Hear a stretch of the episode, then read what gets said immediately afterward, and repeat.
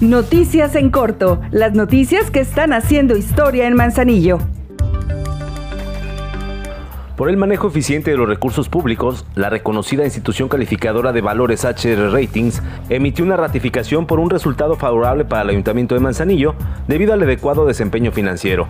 De acuerdo con esta ratificación, la calificación obedece a que el municipio de Manzanillo mantuvo, al cierre del 2021, un nivel negativo en la deuda neta como proporción de los ingresos de libre disposición en línea con el nivel registrado en 2020 y lo proyectado por HR Ratings.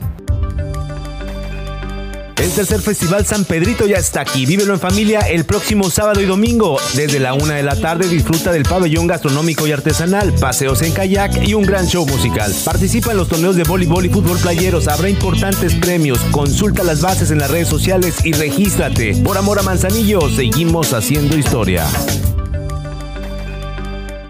Este domingo 27 de noviembre a las 10 de la mañana en las instalaciones de la Presidencia Municipal, el Ayuntamiento de Manzanillo llevará a cabo el sorteo del Servicio Militar Nacional clase 2004 y remisos, jóvenes mayores de edad que tramitarán su cartilla de identidad con el objetivo de cumplir con las obligaciones militares.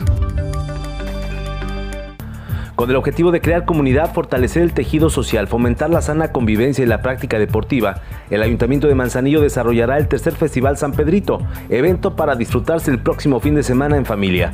Las actividades para este sábado y domingo comenzarán desde la una de la tarde con el pabellón gastronómico y artesanal del programa Por Amor a Manzanillo Consume Local, actividades infantiles, paseo en kayak, un show musical para el gusto de todas y todos y los torneos de voleibol y fútbol de playa. Participa, consulta las bases en la redes sociales.